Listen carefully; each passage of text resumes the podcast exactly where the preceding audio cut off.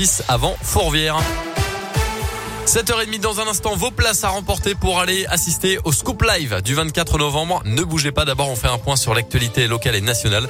C'est avec Colin Code. Bonjour Colin. Bonjour Mickaël, bonjour à tous. À la une ce matin, les suites des violences durant la nuit d'Halloween à Bourg-en-Bresse. Quatre jeunes ont été euh, présentés à la justice hier, dont un mineur.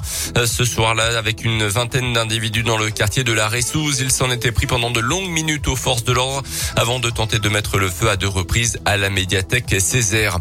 Trois individus interpellés pour vol de bouteilles d'alcool jeudi dernier à Bourg-en-Bresse. Ils venaient de sortir d'un supermarché en dissimulant euh, des achats sous leurs vêtements, rapidement alertés par les agents de sécurité de l'enseigne.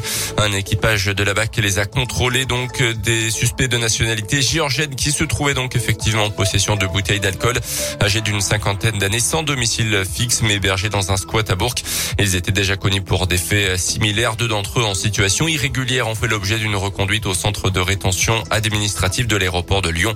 Le troisième sera convoqué euh, prochainement devant le tribunal.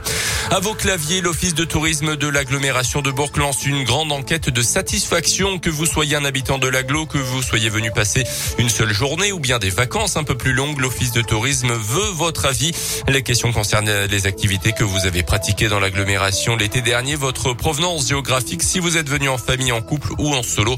Une étude pour mieux connaître tout simplement vos habitudes touristiques. Vivien Campion est le directeur de l'office de tourisme. L'idée, c'est d'adapter en fonction des résultats et de l'observation qu'on aura pu en avoir, d'adapter les, éléments de communication de l'année prochaine. Un exemple, si on a une majorité de gens qui sont venus de Lyon, eh bien, on va peut-être orienter plus euh, notre communication sur le nord de Lyon, le Val de Saône, jusque Mâcon, le Beaujolais. C'est vraiment pour faire matcher notre euh, ambition en matière de communication promotion avec les gens qui sont reçus sur le territoire. C'est euh, une adaptation géographique aux actions de promotion et une adaptation aussi du message. Les enquêtes sont faites régulièrement tous les 4 à 5 ans afin de pouvoir faire une photographie à l'instant T de la clientèle d'excursionnistes et de touristes du territoire. L'enquête est ouverte jusqu'à vendredi prochain. Retrouvez le lien sur la page Facebook de l'Office de tourisme de l'agglomération de Bourg-en-Bresse.